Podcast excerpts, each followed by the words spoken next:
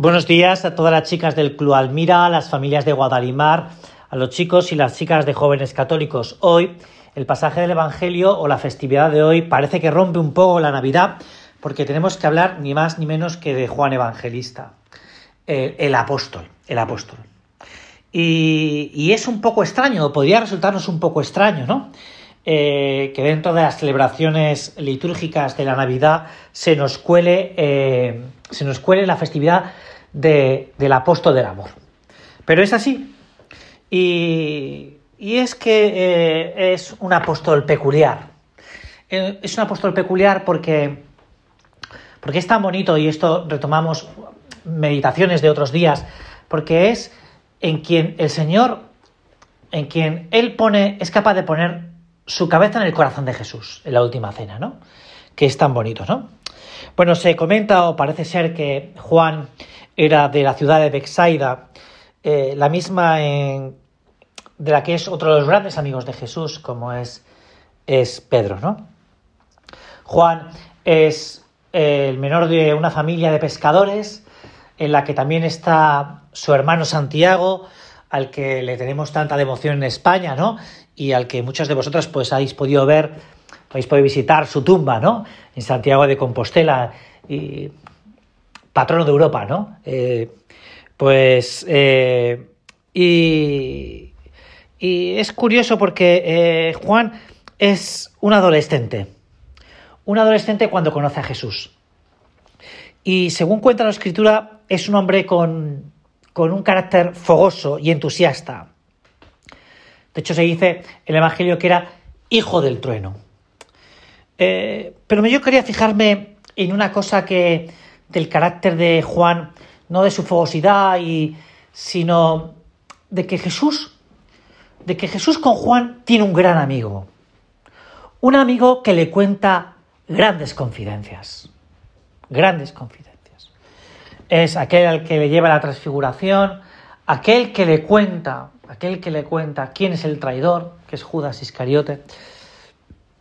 Es decir, en Juan el Señor encuentra un verdadero amigo. Y es un verdadero amigo porque Juan es leal. Juan es leal. Juan en el momento de la cruz, cuando todos los demás han huido, Juan está allí. Y esta es una de las grandes cuestiones en la Navidad también, porque hemos hablado de si merecía la pena o no merecía la pena, eh, pues el nacimiento del Hijo de Dios en Belén. Pues aquí se ve la figura de Juan, en la lealtad y el compromiso y en la sinceridad, en la amistad. Y claramente, el momento de, el momento de, de la cruz es un momento de dificultad. Esto de abandono, ¿no? Y hay momentos en la vida de los hombres, eh, y lo vemos en la vida de la iglesia, donde pues hay cierta dificultad, hay cierta oscuridad, ¿no? Hay cierta oscuridad, ¿no? Y, es el momento, pudiéramos decir que el momento de los valientes. Esto, como las grandes películas, ¿no? Las grandes películas, ¿no? Las grandes películas hay momentos en los que los valientes salen a la luz, ¿no? Salen a la luz. Bueno, pues eh, Juan es uno de esos hombres valientes, porque en el momento de dificultad sale a la luz, con esa fogosidad y esa valentía de su carácter. Sale a la luz el que es verdaderamente amigo. La amistad se prueba en la dificultad. Mira, a lo mejor algunas amigas tuyas, te puede ocurrir, ¿no? Pues hay algún momento que te dicen, oye, ¿y, ¿y por qué vas por el club? ¿O por qué vas a los medios de formación? o, por, te pueden decir, ¿no? O por qué vas a la adoración de jóvenes católicos, te pueden decir, ¿no? Y es el momento de la valentía, el momento eh, de vencer los respetos humanos, el momento de, de ser leal a Jesús. El otro día me contaba una chica que, que hay un momento que, que, le preguntaron este verano, bueno, esto hace un tiempo, ¿no? Pero me contaba que eh, estando en verano, pues va un domingo y mientras que están todas sus amigas en, en, la piscina, pues ella dice, me tengo que ir, ¿no? Y todas las amigas, gran revuelo, ¿no? Gran revuelo. Bueno, ya no te vas, ¿no? ¿Por qué nos dejas ahora colgadas? Y es que me voy a misa. Y claro, todo el mundo perplejo, ¿no? perplejo. ¿Pero qué me dices? ¿Tú vas a misa los domingos? Claro, una persona a lo mejor en esos momentos se arruga, ¿no? Y dice, bueno, pues... Pero es que me espera mi amigo. Me espera mi amigo Jesús. El momento de dificultad es cuando se demuestra la valentía. Se demuestra la lealtad. Se demuestra el compromiso. Por eso la fecha de hoy en la que vemos a hombres y mujeres que no son capaces de escuchar la llamada del Señor, de no ir al portal, de dejarse arrastrar por la dificultad, por, bueno, no pasa nada. Pues es el momento de fijarse un poco en Juan, ¿no? Juan escucha del Señor las grandes palabras, eh, ve del Señor los grandes milagros, pero lo más significativo de Juan es que está al pie de la cruz. Al pie de la cruz. Y no es una persona mayor, no es Pedro, una persona madura, no es Santiago, su hermano mayor, no es Mateo, el recaudador de impuestos, que ha visto tantas cosas, es un adolescente. Un adolescente es el que realmente se encuentra con el amor. Lo digo porque a veces podemos pensar, y, y es lógico a veces que la gente lo piense, ¿no?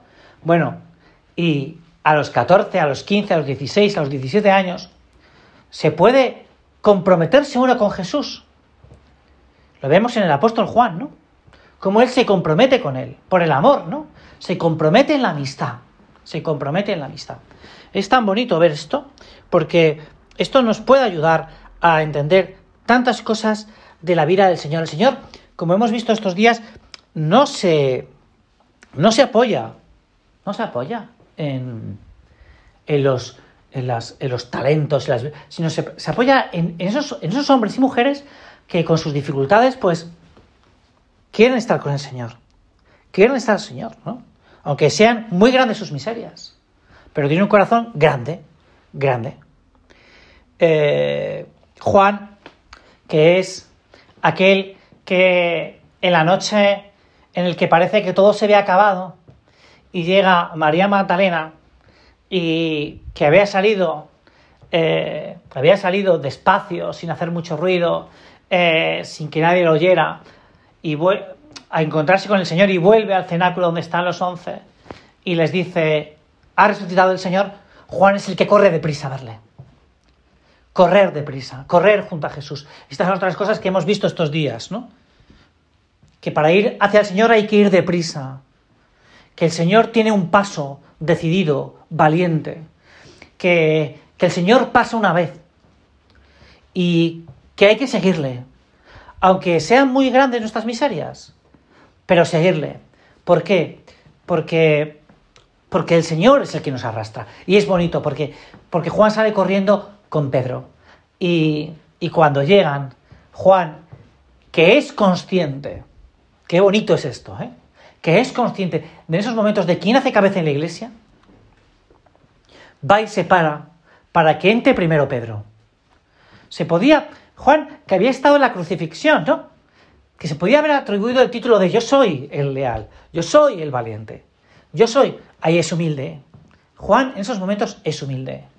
Estas son las características del amor. Qué bonito, la valentía, la sinceridad, la humildad.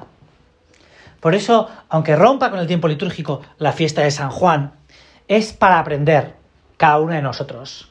Señor, que yo te ame con ese corazón que tenía este chico adolescente. Que te ame así. Eso es una petición que podemos hacer hoy, el día de San Juan Evangelista, de San Juan Apóstol.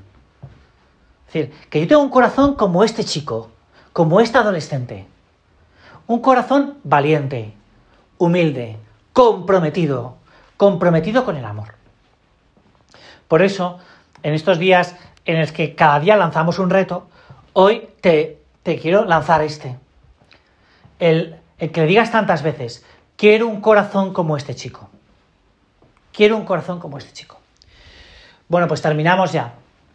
Ahora, terminamos con la frase de estos días. Juan contempló a Jesús, acogió a Jesús y anunció a Jesús. Por eso es un apóstol. Por eso es un apóstol. Contemplar, acoger y anunciar. Bueno, pues nada, que mañana es ni más ni menos que los que los santos inocentes. Espero que nadie nos gaste ninguna inocentada y que al revés, que nos fijemos en estos primeros mártires de la fe que fueron estos niños que estaban cerca de la aldea de Belén. Hasta mañana y muchas gracias por todo.